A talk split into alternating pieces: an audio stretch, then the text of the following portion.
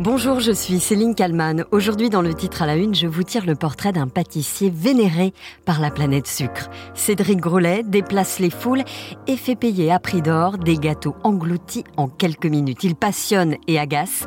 Il tente surtout de vendre du rêve sucré au monde entier.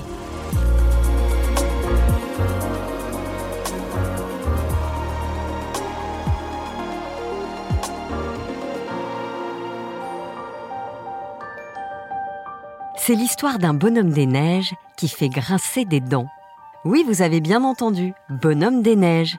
Il est signé du célèbre pâtissier Cédric Grolet. Marie Gentric sur BFM TV dans première édition. Oui, ce matin, je vous parle d'une pâtisserie qui n'est pas du goût de tout le monde et cette pâtisserie, c'est une bûche de Noël. Voilà, la voici. C'est une bûche, ça? Oui, Ah ouais. c'est une bûche à la noix de coco et à la mangue qui s'appelle. Le bonhomme des neiges. Pas de neige, hein, des neiges. L'aspect de la bûche est raillé de toutes parts. Ce bonhomme des neiges ressemble à un petit personnage de pâte à modeler réalisé grossièrement. Euh, Ça, c'est un bonhomme de Ça, c'est un bonhomme de neige. Un Mais même ma fille, elle le fait mieux que ça. Mais on va y revenir, Bon, ça, fait. Moqué par les journalistes, mais aussi par certains TikTokers, comme Édouard Cuisine. 95 euros, le nouveau bonhomme de neige de Grolet. Pardon, hein, Cédric Grolet, mais il y a un moment, je veux bien qu'on nous prenne pour des gros jambons. Moi, je veux bien qu'on nous prenne pour des gros jambons.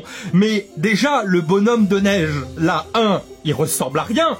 Deux, 95 balles, le bonhomme de neige. Car oui, vous avez bien entendu, 95 euros, l'abominable bonhomme des neiges. Merci Madame Figaro pour le jeu de mots.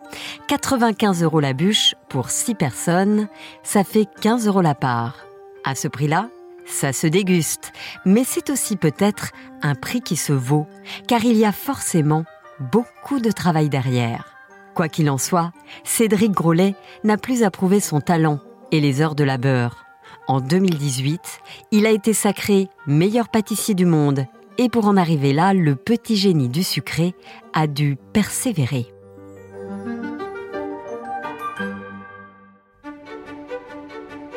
Cédric Grolet est né en 1985 à Firminy, dans la Loire, près de Saint-Étienne. Il se passionne très tôt pour la pâtisserie, aux côtés de son grand-père cuisinier et propriétaire d'un hôtel-restaurant familial. Le déclic pour la pâtisserie se déclenche autour d'une machine à glace. Je comprenais pas le fonctionnement d'une machine qui pouvait faire de la glace vanille. J'ai trempé le doigt dedans et j'arrivais pas à la contrôler parce qu'elle venait d'être fraîche. En fait, elle glissait entre mes doigts. Et tous ces grains de vanille, cette pureté de vanille et cette glace et ce moment avec, grand, avec grand-père, je l'ai perdu très tôt, et ben c'est un moment qui m'a permis d'être ce que je suis aujourd'hui. Dans le journal Le Figaro, Cédric Grolet, fils d'un routier et d'une mère au foyer, raconte qu'il a grandi dans un village où il y avait plus de moutons et de vaches que d'habitants. On était nourri avec les fruits et légumes du jardin, que du local. J'ai attendu mes 18 ans pour manger un McDo. Une privation terrible pour certains, mais qui a été une chance pour moi. Cédric Grolet le dit sans complexe, l'école, ce n'était pas pour lui. Ça se passait pas bien du tout. J'ai du mal à tenir en place, à attendre les choses. Je veux, je veux toujours provoquer les choses. Et d'être euh, assis sur une chaise et écouter le professeur pendant 2-3 heures, euh, c'est c'est pas envisageable pour moi. Pascal Liotier est son premier maître d'apprentissage en Auvergne. Il lui transmet ses premières recettes. Et toujours, il m'appelle chef. Alors donc, bon, euh, je dis encore, j'ai un peu de d'option sur Cédric. Il a toujours essayé de me dire euh, Cédric, il faut pas que tu restes là, il faut que tu ailles voir ailleurs, il faut que tu ailles à Lyon ou alors à Paris. Je le remercie de m'avoir dit euh, Bouge-toi en fait. À 17 ans, il obtient son CAP de pâtissier chocolatier glacier et dès la fin de ses études, il multiplie les nombreuses compétitions. Dix ans plus tard, Cédric Grolet intègre le Meurice, hôtel 5 étoiles parisien. Il n'en croit pas ses yeux. Je suis arrivé devant le Meurice et quand j'ai vu cette façade et que j'ai vu ces portes en or, en sachant d'où je viens, je me suis dit jamais de la vie je rentre dans, ce- dans cet établissement. De ma campagne, je regardais le Meurice comme si je regardais le ciel et je regardais les étoiles. Cédric Grolet pose alors son CV en tant que commis et en quelques années seulement, il se hisse au sommet du palace parisien. Lorsqu'il parle de son métier, Voilà ce qu'il dit. J'arrive pas à le définir comme mon métier, je le définis beaucoup plus comme une belle passion et euh, surtout euh, une histoire de famille parce que ce qui s'est passé c'est que mes grands-parents aidant, mon oncle est traiteur, mon frère est, est cuisinier, Euh, j'ai euh, énormément de- de- d'entourage dans ma famille qui tout simplement aime la gastronomie. Avec Cédric Grolet, la pâtisserie, c'est matin, midi et soir. C'est pendant les vacances, c'est pendant que je dors, c'est pendant je fais du sport, c'est pendant euh, je fais le magasin. Tout le temps, je, je pense à mon métier parce que pour pouvoir donner une telle créativité, une telle, euh, une telle équipe au jour d'aujourd'hui que j'ai, eh ben, c'est le vivre comme on l'aime et, et donner le maximum de soi-même, tout simplement. Pour le pâtissier, chaque pièce est unique. Il compare son travail à celui d'un joaillier. Je considère un peu nos pâtisseries, comme des petits bijoux. À chaque fois qu'on en place une, eh ben, elle mérite d'avoir une intention particulière. Je regarde les vitrines et ça m'inspire sur les, les pâtisseries parce que c'est tellement euh, raffiné et recherché. Le monde entier scrute ses créations, car il a révolutionné la pâtisserie avec ses fruits. Cet après-midi, il examine avec ses chefs la dernière version du pamplemousse en trompe-l'œil. J'ai exactement l'impression de manger un pamplemousse. On a le côté rafraîchissant. Vous avez mis l'aloe vera à l'intérieur? Aloe vera Ouais. et euh. Parfait, c'est euh, c'est- c'est- c'est ça en fait que je veux. Ce qu'il veut, c'est saisir le goût de l'époque, ancrer sa pâtisserie dans l'actualité. Et Cédric Grolet aime le rappeler aux élèves qu'il forme. Il n'y a pas de miracle, il n'y a que du travail. J'avais pas l'argent pour m'acheter cette lampe à sucre, elle était trop chère. Donc du coup, j'avais euh, bricolé, euh, j'étais allé au Leroy Merlin, j'avais acheté un petit rendiant, j'avais acheté une planche en bois, et à l'appartement, je tirais du sucre le soir tout seul euh, pendant euh, des, des années. Si vous lâchez pas et vous dites toujours je vais y arriver, je vais y arriver, je vais y arriver, vous arriverez un jour à, prendre une place de rêve dans le métier de pâtissier. Et après la maîtrise du produit, voici la maîtrise de la beauté. Cédric Grolet est suivi par plus de 9 millions de personnes sur Instagram. Il déplace les foules et fait briller la pâtisserie partout. Un succès qu'il doit encore une fois à son travail. C'est ce qu'il confie à Laurent Delahousse dans 20h30 le dimanche en 2022. J'ai toujours dit à maman, euh, j'ai envie de faire des gâteaux et j'ai envie d'influencer la pâtisserie dans la France et dans le monde. Aujourd'hui, vous, Et, avez- euh, vous- allez-y. Et en fait, euh, je me suis battu euh, tous les jours depuis l'âge de mes 14 ans euh, avec mon grand-père et, et avec mes maîtres d'apprentissage, avec mes patrons, avec les chefs que j'ai travaillés. Et c'est euh, c'est une récompense de la vie aujourd'hui ce qui se passe. Cédric Grolet qui remercie souvent ses parents pour lui avoir transmis de vraies valeurs qui lui permettent de faire progresser son travail, de ne pas s'égarer et surtout de rester lui-même. Bonjour Claire Pichon. Bonjour. Vous êtes rédactrice en chef du magazine Food Pâtisserie, autrice notamment du livre Food Pâtisserie chez Marabout et d'autres livres de chefs euh, en collaboration. Cédric Grolet, il livre d'ailleurs hein, sa recette du, du Saint-Honoré. Il y a d'autres recettes également. Fin novembre, ce pâtissier euh, hors pair a, comment dire, euh, euh, surpris ses admirateurs avec une bûche de Noël baptisée Bonhomme des Neiges. Une bûche guimauve coco, ganache coco, cœur coulant, euh, mangue, gingembre, j'en passe et des meilleurs.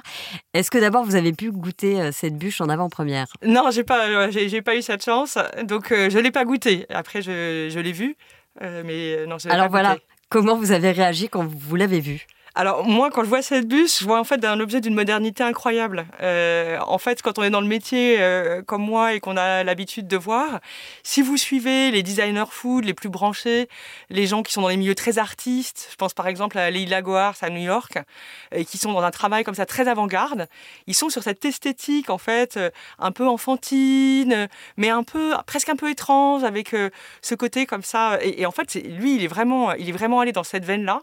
Et euh, Donc là où nous, finalement, on voit un bonhomme de neige raté, un bonhomme des neiges, euh, c'est finalement euh, beaucoup plus complexe que ça. Ah ben, c'est, c'est, c'est, c'est même pas, forcément une question de complexité, c'est pour moi c'est vraiment une question de vision artistique et de c'est, comme dans la mode, c'est-à-dire qu'il y a des gens qui vont aimer des pulls en cachemire noir et puis il y a des gens qui vont aimer des designers japonais qui font des chemises très bariolées avec des structures très très particulières. Euh, et, là lui il s'inscrit vraiment euh, dans cette veine là qui, est- assez euh, assez moderne, assez artiste. Et je vous dis si vous suivez aujourd'hui les grands designers food qui sont en train de rejoindre le milieu de la mode euh, assez pointu, euh, on, est vraiment sur ce genre d'esthétique euh, euh, très particulière et très novatrice. Une bûche à 95 euros. C'est normal Alors, je suis ravie que vous me posiez cette question parce que ça, c'est vraiment un problème dont souffre le monde de la ça fait pâtisserie. 15 euros la part, quoi, à peu près. Oui, mais c'est un problème dont souffre le monde de la pâtisserie dans sa globalité. C'est que les gens ont une perception du prix et du coût de la pâtisserie qui est fausse. Euh, et là, je parle aussi bien du boulanger de quartier que euh, de la pâtisserie de, grand luxe. C'est-à-dire que ça, ça, gêne personne d'acheter euh, un mauvais café latte le matin dans une grande chaîne américaine à 7 euros. Par contre, un croissant à plus d'un euro cinquante, tout de suite, on va crier au scandale. Et en fait, aujourd'hui, le, pâtissier qui fait son croissant artisanalement, qui se lève la nuit, qui travaille, euh, qui marge pas à 1,50€, en plus, toute la journée, il a des gens qui lui disent Ah bah 1,50€, vous vous embêtez pas. Donc, il euh, y, a, y, a, un pro vrai problème de perception par rapport à la valeur de ce métier, par rapport à l'engagement physique. Par rapport au travail qui est mené Par rapport au travail qui est mené, qui est... même par rapport au prix des ingrédients. Les gens ont tendance à dire Oh bah c'est du beurre et de la farine, c'est pas cher. Bah si un bon beurre et une bonne farine, surtout quand vous en consommez. Watt Milton par an, ça coûte super cher. Et il y a vraiment ce décalage entre le prix que ça doit coûter et aujourd'hui un, petit gâteau chez un grand pâtissier c'est 6 7 euros et les gens vont dire ah mais c'est hors de prix. Mais c'est pas du tout hors de prix. Et en plus à ce prix là très souvent eux ils ont du mal à survivre et ils espèrent que vous allez acheter une tablette de chocolat parce que là-dessus ils vont pouvoir marger un peu. Et alors que le fabriquer un gâteau c'est un travail colossal. Ça engage des équipes. Alors une bûche de Noël en plus, c'est le gâteau de l'année, c'est le gâteau sur lequel on va travailler, euh, on va faire des essais, on va engager ses équipes, on a une grosse pression euh, parce que ça représente souvent un chiffre d'affaires euh, pas, négligeable hein, pour les pâtissiers. Donc, c'est vraiment un, un, un, travail sur lequel on va mettre énormément d'engagement. Après, vous avez une gamme de prix euh, qui va de 35 euros à euh, plus de 250 euros parce que euh, là vous m'avez dit c'est dans les 90 euros. 95 euros. Ouais. Sur, sur de la haute pâtisserie de luxe, on n'est pas du tout sur la bûche la plus chère. Hein. Il y a des bûches qui sont bien plus chères que ça. Et selon ce que vous allez avoir envie d'y mettre, vous allez aller choisir vous ce qui va vous plaire. Mais c'est comme quand vous achetez une voiture. Hein, quand vous achetez... Sauf que la voiture on la garde. Là ah, la bûche bah, on la mange. On la garde, oui, mais et on la digère vite. Il y a plein de choses qu'on garde pas. Ça peut être un concert, ça peut être un parfum, ça peut être il y a énormément de choses qui sont éphémères. Et ce que vous ça. dites, c'est que euh, parce que c'est marrant, vous faites la comparaison, ce qui m'était jamais venu à l'esprit, de, de, vous faites la comparaison entre la pâtisserie et la mode. Donc euh, la mode, ça reste. En plus, quand on quand on met un certain prix dans, dans, dans un vêtement qui va justement perdurer, là, qu'est-ce que vous dites? Vous dites que c'est l'émotion qui reste quand on va manger, ou c'est l'instant? C'est tout, tout ça à la fois. Un voyage non plus, ça reste pas. Donc il y a les souvenirs qui restent. Il y a le souvenir qui reste, mais en fait, la pâtisserie, il va y avoir plein de choses. Il va y avoir euh, euh, le plaisir. Moi, je, en tout cas, moi, ça m'amuse beaucoup, par exemple, de chercher qu'est-ce que je vais acheter. Déjà ma bûche, laquelle je vais prendre. Euh, on y réfléchit, on en parle avec les copains. On y va, on rentre dans une belle boutique. Il y a des odeurs, il y a, il y a, et puis après, il y a le moment qu'on partage en famille. Il y a aussi, c'est aussi, c'est comme, je reviens à la, à la, comparaison avec la mode. C'est aussi un choix personnel. C'est de dire, ben voilà, moi, j'ai été acheter ma bûche chez Christophe Michalak, ou moi, j'ai été acheter ma bûche chez Cédric Grolet, ou, euh, ou dans tel palace. Et donc, je vais me poser comme une personne qui est dans cet univers-là, je vais me reconnaître dans cette tendance-là. Et, euh, et, après, il y a la discussion qu'il y a autour. Et puis, bien sûr, il y a le plaisir de la dégustation.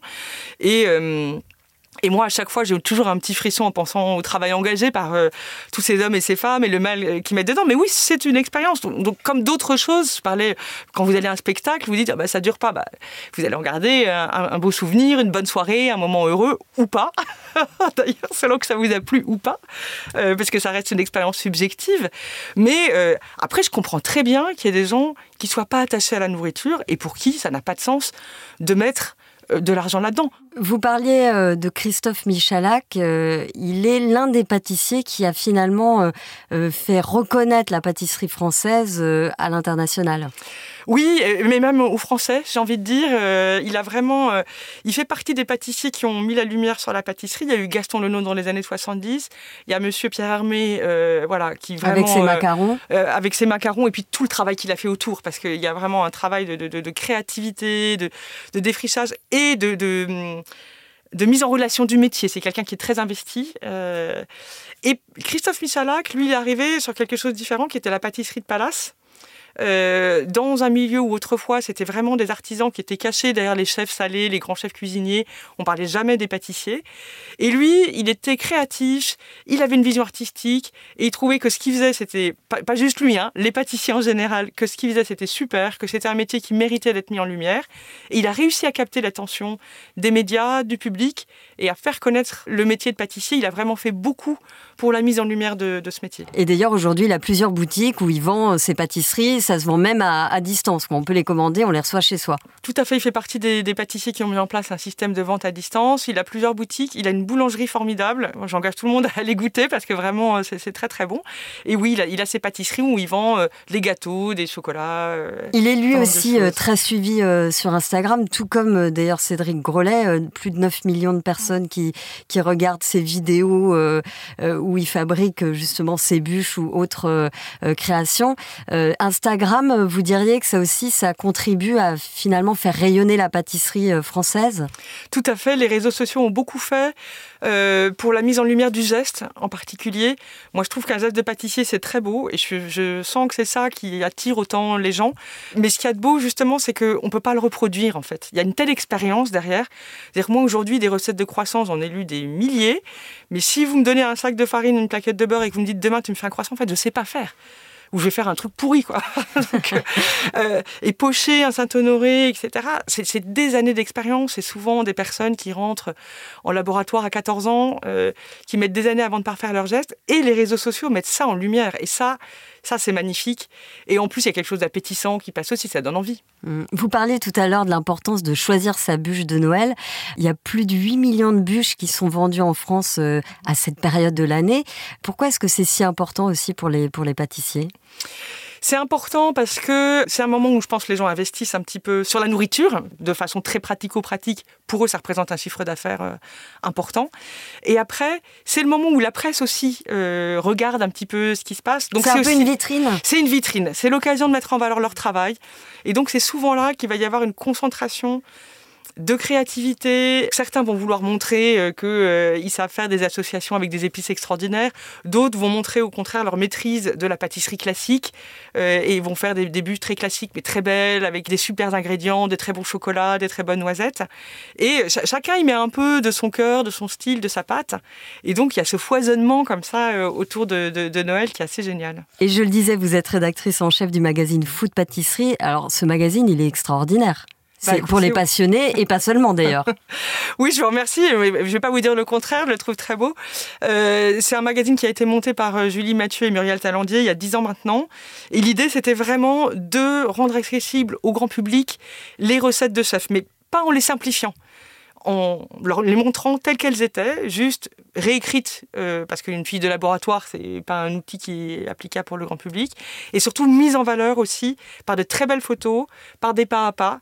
Et euh, voilà, et donc elles vont commencer à frapper à la porte des pâtissiers, à rentrer dans les laboratoires. Quand et vous dites pas à pas La recette va être présentée sur plusieurs pages avec une vignette par étape. Donc on va vous dire, euh, dans ce gâteau, il y a une crème pâtissière, une crème chantilly, un biscuit. Donc on commence par la pâtissière, donc vous mélangez. Donc là, on ne peut pas se tromper normalement. On peut pas se tromper, mais c'est ça qui fait la, beauté, c'est qu'il y a aussi le, après il y a aussi le geste. Alors évidemment, si vous êtes guidé par une bonne recette avec les bonnes infos, les bons signaux, normalement non non vous vous, vous, vous trompez pas. Et ces recettes là, on ne peut les retrouver que dans votre magazine. On peut les retrouver que sur le magazine, elles ne sont pas diffusées en ligne.